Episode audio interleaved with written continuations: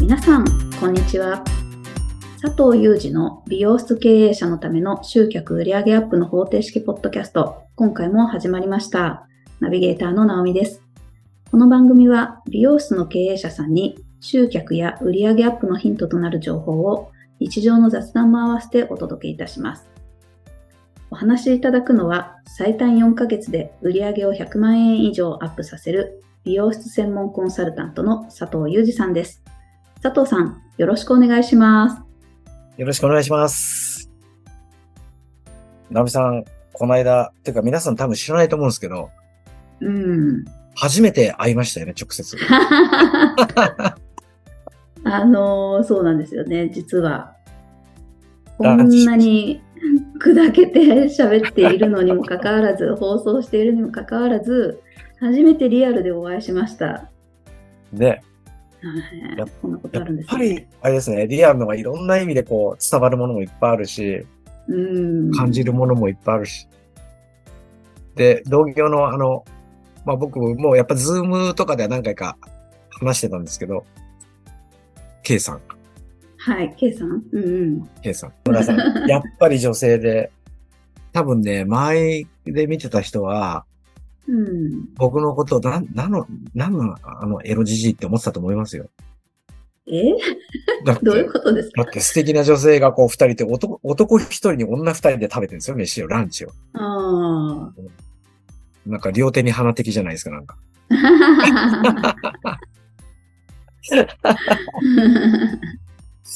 いや、でも、やっぱりさ、仕事柄なのかもしれないけど、僕ね、あの食べてる時にすげえ気になったことが一つあって。 は何ですか腹立つわけじゃないですよ。うん、あの、一言で冷静に、まあ、ちょっと、直美さんが選んでくれた、なんかすごく割と感じのいいお店で料理も美味しかったじゃないですか。うん。なんだけど、あの、多分、あれ、不慣れなんでしょうね。バイトのウェイトレスの女の子。うん。いやー、もうちょっと、慣れてからお客さんの前に出した方がいいんじゃないかな、みたいな。わ、さすがですね。いや、違うんですよ。店の構えも綺麗だし、うん、で、最初に入ったの、あれ、あの人は多分社員ですよね。社員の方の対応も良かったじゃないですか。あ、予約されてる。うん、あ、こちらになります。みたいなで、こちらへどうぞ、なんて。全然変な店っていうか嫌な人っていうか、なんか、そういうイメージは全くなかったんですけど、そっからほら、お水持ってきたりなんだかんだで、女の子が持ってき始めたじゃないですか。うんうん。マスクしてるんだから、より一層こう、ボイストーンを明るくするとか、目だけでも笑ってるとか、で、人の前を平気で右手でこうやってなんかこう出すし。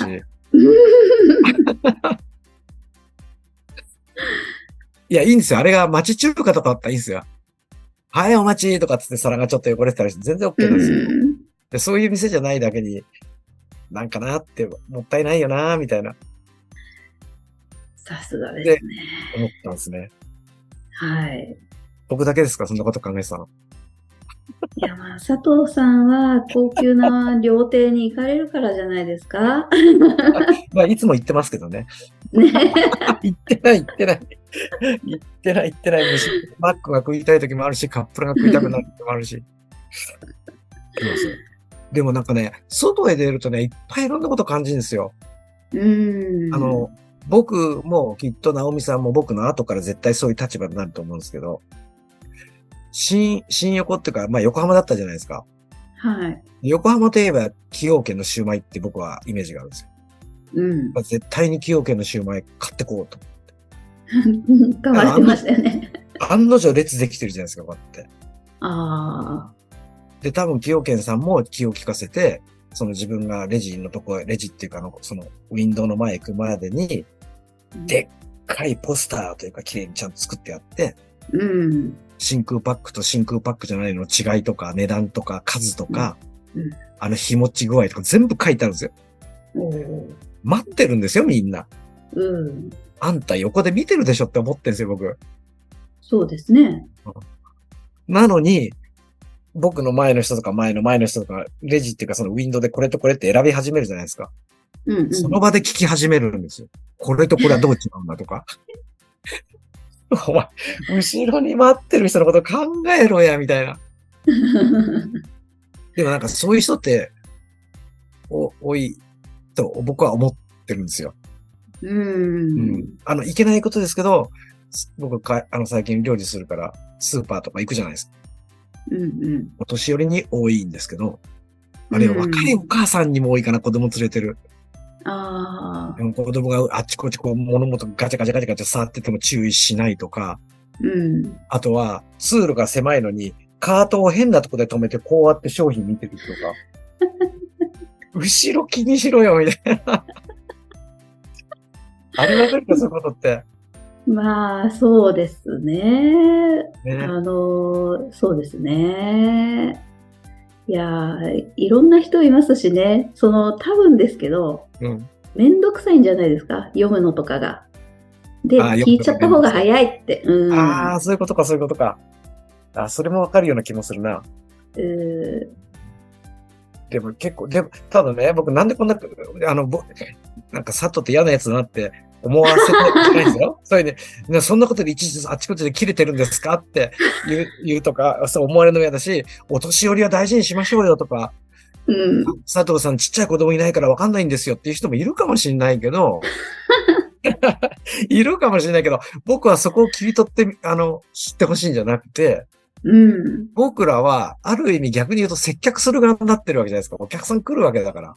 うん、だから、あの、気を使うって言い方は、あ間違ってるような気もするんだけど、お客さんが居心地がいい状況を絶えず作んなきゃいけない人間だと思ってるんですよ。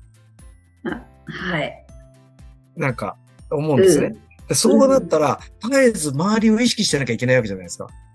そうですね。うん。例えば、直美さんと今、髪の毛切ったり染めたりしてるときに、楽しく会話をしてると。こう盛り上がってますよね。うんうん、ギャハハハハなんてやったりするわけじゃないですか。うん。隣にいる人、あの、もう頭も全部洗ってもって、ブロー待ちで待ってたりする人とかいるわけですよ。うん。多分、自分がその立場だったら無視されてる感覚になると 思うんですよ。隣はいいよね、楽しそうに。いやいや、言いづらいですね。 そう、そう、そうでしょうん。なので、まあ、と、すぐ隣の席じゃないですか、そういうのって。うんうん。だから、ちらっと見て、この人、まあ、これも聞いたんですけど、だいたい美容室の場合、2、3分空白の時間があると、待たされてる感が出てくるらしいんです。うん。一人にされてる感っていうの。おあの、タイム待ちは別ですよ。はい。うん、あのから塗布して、10分待ってくださいね。それはしょうがないですよね。時間を置かなきゃいけないから。うん、そうじゃなくて、あの、アシスタントが例えばシャンプーしてくれて、少々お待ちくださいって言って、言って、大人として周りを見ればすぐ来れないよなっていうのはわかるとしてもですよ。うんうん。 2、3分の話にされると、ちょ、ちょっとこう、大丈夫みたいな。私は、ここにいつ来てくれるのみたいな。うんうん、でも、もちろん人によっては5分、10分平気だっていう人もいるし、うん、常連さんでいつも、ま、待ってる方は、まあ、ここの店、ここの店当たり前だって思ってくれてるいい人もいると思うんですけど、うん、その時に僕と直美さんが隣の席でキャッキャッキャッキャ話が持って、キャッキャッキャーなんてやってたら、まあ、ちょっとやっぱり普通イラッとしますよね。いやや違和感というか、なんかちょっと居心地の悪さはありますね。そうですよね。うん。だったら先にそっちの人に声かけてあげればいいじゃんって僕は思うわけですよ。ごめんなさいってね。うん、あの例えば担当が僕だったら、あの、あと5分ほどで、あの、あの、ブロー始めますからとか、あるいは、うん、スタッフがいるんだったら、うん、えー、例えば山、山田が、もうすぐカットが終わってレジに行きますので、そしたらすぐに来ますから少しお待ちくださいねとか。うんうん、言ってあげるだけで、その一言でめちゃくちゃいい感じの店じゃないですか、なんか。ですね、確かに。うん。うん、僕らってそういう絶対配慮って必要で、で、多分、多分ですよ。外へ出れば、皆さんだって1日に1回や2回とか5回6回ぐらいイラッとすることいっぱいあると思うんですよ。小さなことですね。うん。ありますよね。 はい。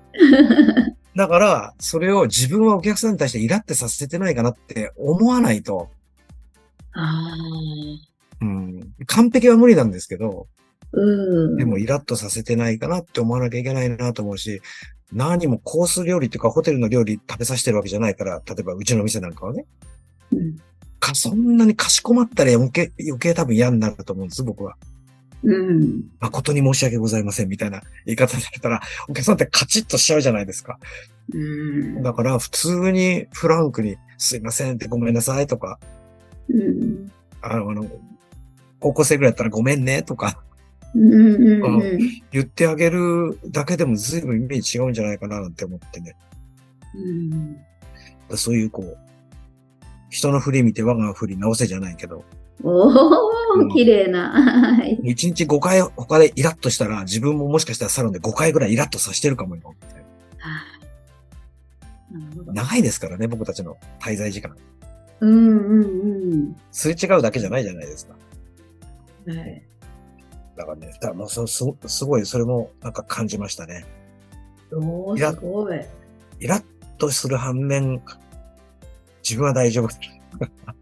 へえ、すごいですね。私、何にも、なんていうか、ああ、美味しいなとか、 あの、その場を楽しむことに集中して、いや、美味しかったですよね。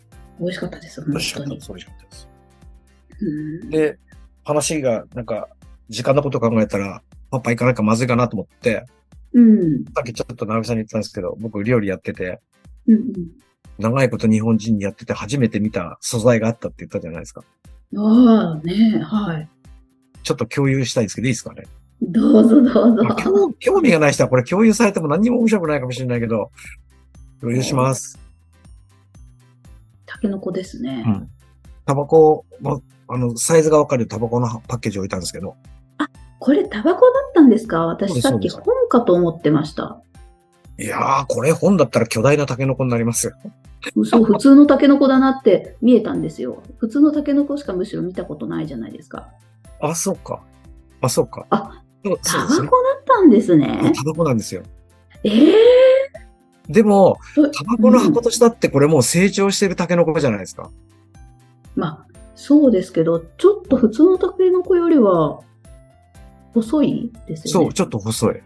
うんうん。細身なんですけど、あの、すタケノコが食べたくて行って、もう売ってないかなと思ったら、これが売ってたんですよ。おーで、これどうやって食べないもう成長しちゃってるし、硬くて食えないんじゃないみたいな。完全タケですね、これ。うん。 うん。で、こんなの売ってること自体がおかしいよなーって思いながら、まあ店員さんに聞いたら、すごく簡単に美味しく食べれるって言われて、えーで、まあこれ切ってみたんですよ。まあタケノコって自分で料理したことある人はわかると思うけど、すごく1時間2時間かけてあの、ぬかかなんかでアク抜きとか、めんどくい。さいじゃないですか。で、それも嫌だなと思ったんだけど、いや20分ぐらいで食べれますって言うから、あーほんとかいなと思ってね。うん。で、これ、とりあえず皮むいて切ったんですよ。はい。もうそこまで持ってまでですけどね。うわ、なんかもううん見るからに竹じゃないですか、これ。めあの、なんか、そうめん流せそうな感じですよね。そうそうそうそうそんな感じこうそんな感じ節をと取れば。うん。まあ、先端の部分は少し白いから、まだあれだけど、うんもう、下の方なんで見るからにこれ竹なんですよ。どう見たっだて。けですねでしまたこれも、僕も知らないけど、これ見せられたらこんなの食えるわけないじゃん。おかしいんじゃないのって思う思うぐらいの勢い。はい。で特にこれ奥を、側あのは。、うんで、これをまあ、こう茹でたら、こう色が変わったんですよ、こういうふうに。えー茹でたら、まあ20分ですけどね、本当に。うん。で、これを刻んで、皿にこうやって持って塩かけたら、めちゃくちゃうまいです。ええ普通のタケノコよりも多分香りが強いかもしれない。タケノコの。えーあ、そうなんだ。うん。で、あの、硬さっていうか柔らかさも、普通のタケノコの煮煮付けっていうんですかあれわかんないけど。うん。あれとほぼ一緒。ええー。だからぜひぜひこれはもう今しか多分食べれないから、行えー、ちょっと探しに行こう。ってみてください。え、お値段とはかは。お値段ですか うん。僕が買うから高いっすよ。やめてください。さっきの、さっきの2本あったじゃないですか。うんうん。これで250円です。ええこんなに大きくて。うん。めちゃくちゃ安くないですか安いですね。うん。だからぜひね、こう、食べてほしいなって思う。あの、多分し、あの、タイミングずらすともうなくなっちゃって食べれなくてみたいになっちゃうから。うん。安いし、どこでも売ってるかどうかはわかんないけど、まあ僕の方で売ってましたね。えー、えー、これはちょっとお目にかかったことがないですね。いいでしやょってみようかな。やってはみい。てください。はい。 で、します。で、なんかすごい話遠、遠いところからこんな話いつまでするんだって思ってる人いるかもしれないけど、何の話っていうね。そうそうそう。はい。あの、これね、あの、会員さんからもよくある質問なんですけど、はい。あの、お客さんをやってると多分僕たちは、僕たちが美容師は感じてることいっぱいあると思ってて、うん。例えば、なんでお客さんってもっといろいろ僕たちに質問してくれないんだろう、聞いてくれないんだろう、みたいな、え、そんなこと思われるんですかはうん、思います。聞いてくれたらすごい答えるだけだから楽じゃないですか。い、はい。私、あの、もう髪の毛、もうゴワゴワして嫌なんだよね、ぐらいのことを言う人はいますよ。うん。でもそれすら言わない人もいますよね。もう髪の毛染めるの嫌だよな。もう痛むし、ごごわごわするし、ギシギシするし、艶もなくなるし、みたいな。うんで。もそれすらいや黙ってカラーとカットしてください、みたいな。いますよね。何も言わないとかね。うはい。うん。あの、普通にこれなんとかなんないんですかって聞いてくれたら、うん。 うん、答えられないことを聞かれたら困るかもしれないけど、 すごく楽じゃないですか。ああ、そうか。うんはで、自分で素人さんが自分でスタイルブックとか、今だとスマホでなんか写メ見せて、こんな風にっていう人もいますけど、い。年齢の 若い人には多いけど、ある程度年齢に来るとなんだそれもこっぱずかしいみたいで、うん大体そういうのに出てくるって女優さんとかそう綺麗な人が多いじゃないですかそ。うそうそうそう。ね。恥ずかしい。ええ私があって多分思うところがあると思うんだろうけど、それの方がすごく理解しやすいんですよね。やっぱり見た方、見たり聞かれた方が。うん。だから、聞いてくれればいいのになって、結構僕、現役のとこは思ったこと結構あったんです。へえ。だから同じことはスタッフにも僕思ったことがあります。おお。うん、例えば、カカットをこれ覚え始めるときに、まあ、ワンレングスってわかりますかねおかっぱ頭からだいたい練習するんですけど、うん。おかっぱ頭の切り方を一生懸命説明するじゃないですか。うん。で、分かったはいって言うからもう分かったもんだと思ってて、どんどん進んでいくわけですよ。うん。うん。ところが本人は頭の中でそのおかっぱがの切り方がよく分かってないとか、自分で切ったらまっすぐにならないのに、どこがいけないのかが分かってなくて、うん。うん。それを聞きにくいのか、聞いたら恥ずかしいのか、かっこ悪いと思ってるのか、聞けないのか、聞けない雰囲気を僕が作っちゃってるのかわかんないけど、聞いてこないから、そのままどんどん先行っちゃうわけですよ。いやー、まあ、ありそうですね。うん うそうしたら、その先のことって全てわかんないじゃないですか。ん。はい。ですよね。うん。で、これってお客さんも多分同じパターンだなってい、いつもだから聞きやすい状況、聞きやすい状況、質問しやすい状況って、サロンの中でよくスタッフに僕言うんですけど、うん。方から問いかけてくるような、なんか雰囲気を作った方がいいとか、なんか、まあ、ポップでも書いた方がいいよとか。ええそれはすごく嬉しいですね。お客さん、私からすれば、うんすごく。うんうん。まあ、全員にそのポイントが合ってるかどうかわかんないですけどね。うん。ううん。ん。なんだけど、で、話ちょっと遠いな。で、その会員さんとか熱心に勉強されてる方が、他にどんなことを教えてくれるんですかとか、ほなんか勉強会とかやったりするじゃないですか。う。うんうん。他にはどういう勉強会をやってくれるんですかとか、予定があるんですかとか。うんうん。えー嫌な気にはなってないですよ。全然嫌な気にはなってないんだけど、僕そういうふうに聞く人って、私はこれがわからないから知りたいって思うことがあるんじゃないかなと思って。ありそうですよね。うんうん。さっき、あの、わかる、もう平たく言えば、ワンレングスは私は切れるからワンレングスはどうでもいいんだよと、次の、こう、軽い頭とかレイヤーとか金髪にする方法とかを知りたいんだって思ってるのに、こっちはわからないから、基礎から全部教えようとするわけじゃないですか。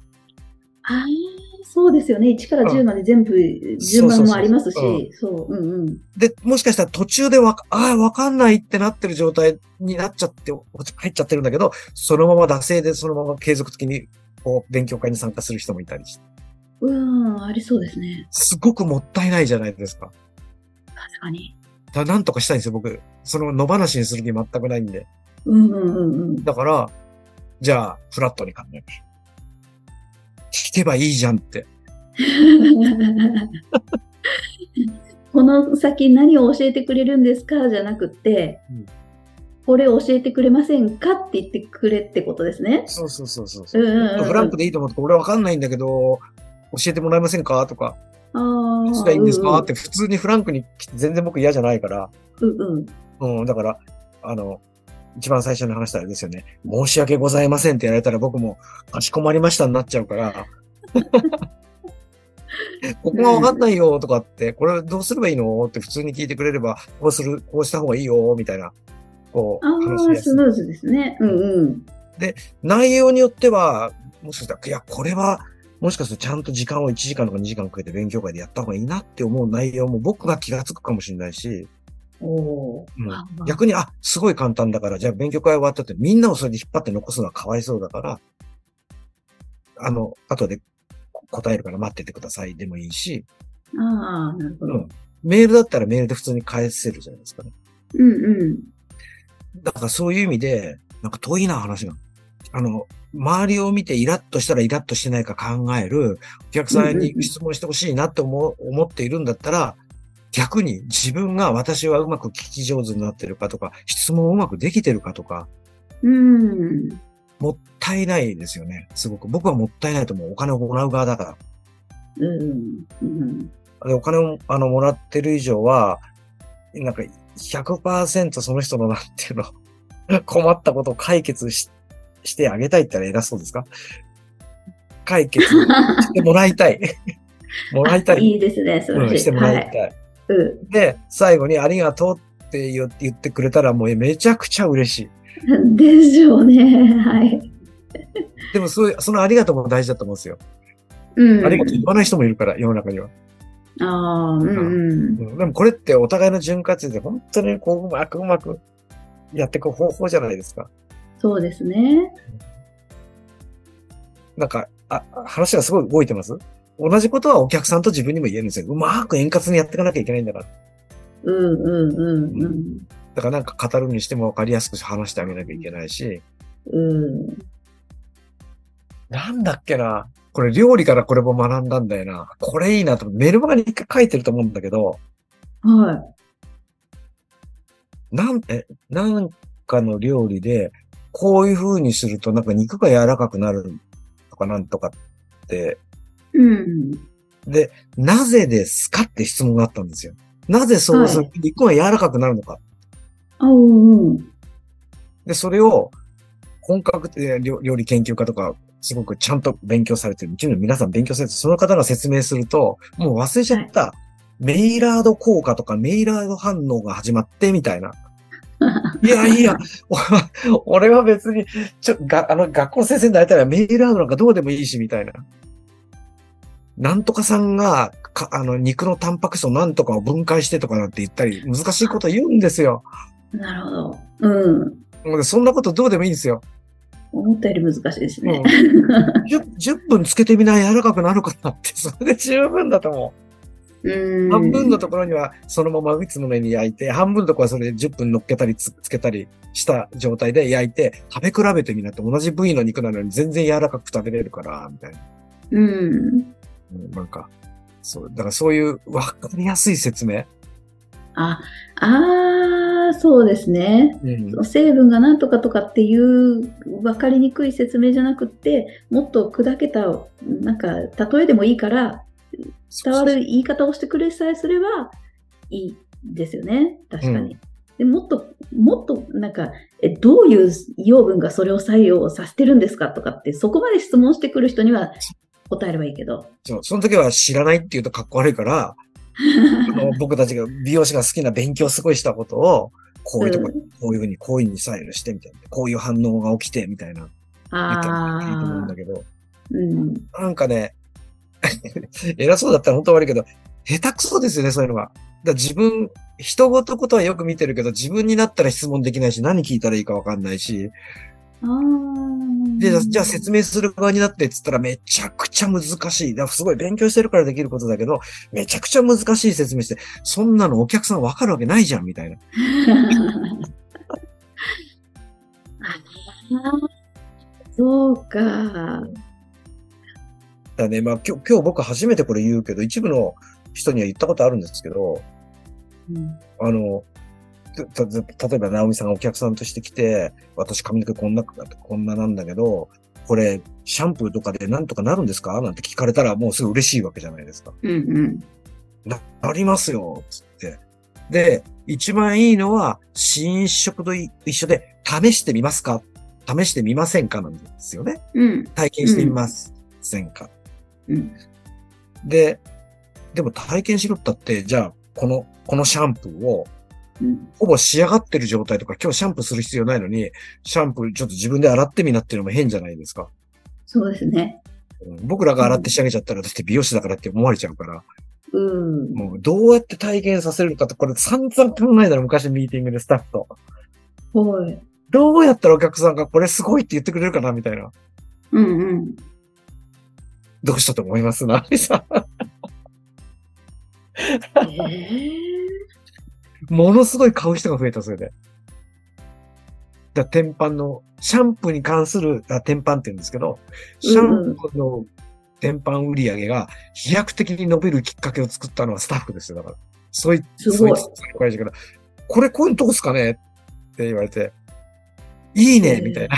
やってみようえよみたいな。ー、えー、えー、すごいお試し用の小さいなんか入れ物で配っちゃったとか素晴らしいな、おさん。もう打ち合わせをしたかのような、絵に描いた失敗を教えてくれてる。サンプルは上げてもダメです。ダメなんだ。あげる方は気持ちいいですよ。これは送る側の喜びで、うん。いいもの、美味しいものを食べて食べてってやってるわけだからう。んうんうんうん。試だしてけどもらうんですよね、でも。ううんん。だけどね、ほぼ使わないか、使ってもね、適当に使うか、あるいはもう、次にだって美容室来るとき1ヶ月とか2ヶ月先じゃないですか。うん。そんな、こんなもん私だって忘れますよ、もですようね。しかも1回使って髪の毛が、違うのと変わるなんてありえないから。美容師は分かってるけどえーそれをずーっと1ヶ月、2ヶ月ずーっと使っていって、ほら変わってきたじゃんなんですよ。うん。なのに一回使ってピカピカになるなんてシャンプーおかしいもん、そんなのあるわけないわ。油塗ればいいじゃんって、油って僕言う言い方するけど、なんとかオイルとか、なんとかオイル配合、かっこいい言い方するのかな。うんうん。でもなんだってそうだけど、油塗れはそれはしっとりしますよね。こう手だってなんだってそうじゃないですか。あ、そうですね。油って言うと本当聞こえ悪いけど、ななんとかオイルとかうんうん。っていうのを塗れば絶対いいわけで。まあ、引っ張ってもしょうがないから。手を洗わしたんですよ、シャンプーで。ええあの、手が一番多分わかると思うから、洗ってみてくださいって言って。おうで、シャンプーこう、プチュッと手にこう出して、おう。はい。で、こうやって、やって、こう、もうシャンプーの匂いもしてるし、アバンパってくるじゃないですか。うんうんうん。で、あの、シャンプーボールの方に出て、すすいでみてくださいっつっはいはい。て。で、濡れてるとわかんないから、でタオルを渡して、こう、タオルで拭くじゃないですか。うんうん。で、手こう触ってみてって、なんかすごいしっとりした感じがするって、この手が。へえ。だから髪にもすごいいいんですよって。ああ。で、もう体験、っていうか実感させてるわけでしょ。まあ指針とか試食と一緒ですよね。すごい。えー、そういうと今こあ放の送しちゃって大丈夫ですか 大丈夫、大丈夫。とか、あとあれ、あの、ほら、えっ、と、ブロー前のケア剤とか、熱保護、熱から保護するとか、いろいろあるじゃないですか。ブローする前にかけた方がいいですよとか。あるいはうちの店ではカラーする前にこれを振ってますとか、パーマかける前に傷んでる部分にこれを振ってますって。何をされてるかわかんないんですよ、これ。うんうん。で、これ持って、あの、おしまた料理になっちゃう。あの、なんか、なんかこれをまぶ、まぶしますんで、ちょっとまぶします。それ何つけてるんですかって聞くじゃないですか、僕が。うんうん。岩塩です。え、塩だけですかみたいな。で、聞くと、いや、岩塩とななんとかハーブとかなんとかみじんにしたやつを混ぜたやつを一緒にやってるんですよ、みたいな。うんなるほど、なるほどってこう分かるのと一緒で、あの、こう、毛先のダメージしてるのをちょっと振ってからパーマかけてきますねとか、ブルー前にこれかけてきますねって言ったときに、手に振ってみましょうかってやって手に振らし、振っちゃうんですよ、それ。おーでで全部が全部じゃないですよ。うちで使ってるものは手に振ってると、手がツルツルになるんですよ。うん。その振っ振って振った方だけが。はいはい。そうすると、あ、それをつけてくれてるのねっていう感じ感じってあるじゃないですか。ああ、それ分かりやすいですね。うん。うん。そっかそれをまた、こう、ほら、料理研究家じゃないけど、美容師は、なんじゃれさんだか、患者れさんだかとか、皮膚のどこに入っていって もう、でも絶対聞くの嫌になると思いますよ。ですね。なるほどなあ。そうか、それがプロですね、確かに。うん。うんって僕は思ってる。うん。対美容師にも、まあ僕そういう講座もやったりするんですけど、対美容師に関しても、うん。あの僕はそそういう説明すること多くて、 はい。髪のこうでこうで、髪のあの構成タンパク質は23種類やって、こうでこうで、なんとか、 なんとかかんとかって。それがなんか、もうちょっと鼻高々です よ。俺は知ってるぞ、的なオーラをこう出してるわけじゃないですか。はい中に知らない人なんかいたらすげえ勉強してるなって思ってくれるだろうし。うん。 でそんなの言ってわかんないですよ。理屈じゃないから、とにかくやってみな、みたいな。使ってみあなー、こうやってみなって。やってみて、あ、本当だ、そうなるとか、まあ、技術的なカットのことでも、うん。本当にそういう風になるって、でしょって、で簡単でしょって。でもみんな理屈から教えたがるんですよ。ああ、うんうんうん。ですね。もうその理屈が嫌な人も多いからね。そうですよね。多分ね、カットの練習ってみんな思ってたと思いますよ。理屈も大事だってのは分かってるはずだけど、とりあえず切らせてよって。あ、うんうんうん。練習でも何でもいいから切らせてよって。だからその切らせてくれるまでの脳音楽がやったら長いんですよ。あー美容師の、その、なんか練習とかね、説うん明とか。うん。すごい話が広が ってるな。ほんで、初めてやるんだ。うまく切れるわけないじゃない。だって、ナミさんって初めて子供の頃だと思うけど、包丁で大根とか人参とか、キャベツとか切るの。うまく切れるわけでしょお母さんってタンタンタンタンって切ればいいんだけど、サクッとか、こんな分厚くなっちゃったり、こんな細くなっちゃったり、手切ったりするわけじゃない。 うん。それをサクサクできる人が、ああ、違う違う、ああ、違う、そこはこうこうこうってやったら、もううるさいよって子供的にも思いませんかもうもういい、やんないみたいな。だかそうですね。らどう見てたってもう絶対あれガチガチに曲がっちゃうよって分かったって黙って切らせりゃいいなって僕いつも思ってんですよね、それ。あで、それで自分でなんでだろうって思うことが大事で、なんで俺はうまくまっすぐ切れないんだろうって思うことが大事で、なんでうままっすぐ切れないんだろうと思ったら、あの、うまく聞いてくる体勢をこっちで、なんていうの聞きやすい体勢を作ってあげる。あ。うんうん。 僕今日素晴らしいこと言ってますね。まとめると、なんか、聞き方にしても教え方にしても、うん。それぞれにコツがあるし、そういう人であるように人の振り見て、我が振り見てみるといいと。うん。まとめ方はパーフェクトです。なるほどです。い いやでも本当、もうなんかそ、そういうのになってほしいなって思う僕は。なるほどな、あもしかするとですけどその聞き方がなんか気を使って、うん気を回してあの控えめにあのこの後どういうご予定なんですかっていう方もいるじゃないですか。うんうんうん。でも、もう本当にもう、あの、平ったく言うと、ちょっとずうずうしくでもうん、お互いのために、パッともう聞いてしまえば早いし、それは逆にお客さんの気持ちになれるから、うんお客さんにもストレートに聞いてもらえるようなうん人になれるチャンスがあるんですよね、うん。きっと考えれば。本当そう、そう思いますね。うん、なるほどな。なんか、まあ、ある意味嬉しい部分もあるけど、あの、僕自分で言うと変ですけどね。だって僕、うん世界の佐藤じゃないですからね。もし僕が世界の佐藤だったら、タメ口聞くなよって思うかもしれませんよ。だけど別に世界の佐藤でも何でもなくて、みんなと一緒こういう、あの、もともともと美容師で、店舗だって10店舗、20店舗持ってる人っていっぱいいるわけで、うん、僕は田舎でたかだか2店舗しかやってないわけで、うん。前言ったかもしれませんけど、うちの会社の年商より、年商の10倍ぐらいあるようなところも個別でサポートしてたり僕するんで、ええ最初はすぐ緊張しました。初めてそういうところに当たった時は。だけど緊張すればするほど自分の思ったようなこと言えなくなるし、分かりにくくなってくるし、うん相手に合わ合わせるって方、相手がフランクに来たらフランクに行くし、かしこまってきたらもちろんかしこまっていきますけど、うん。だからうまくつ僕を使ったり利用するといいな。そうですね。もうとにかく佐藤さんは、もうね、会員さんの方もたくさんいらっしゃいますけど、もうガンガン聞いてくれて構わないし、うん。しっかり利用してくださいってことですね。そう。もったいない、なんかね、私もったいないじゃないですか、なんか。うんうん。って思う、思い、思いました。シューマイの並んでる親父、じじいと。 そういうこと考えないおおっちゃんと。ああ、なるほど。いやー、いろんなヒントありますね。もう生きてりゃもう勉強だらけですよ。うん。わかりました。すいません、今日も真面目な回になってしまって。いえいえ、とんでもないです。 ありがとうございました。はそれでは最後にお知らせです。美容室経営者のための集客売上アップの方程式ポッドキャストでは皆様からのご質問を募集しております。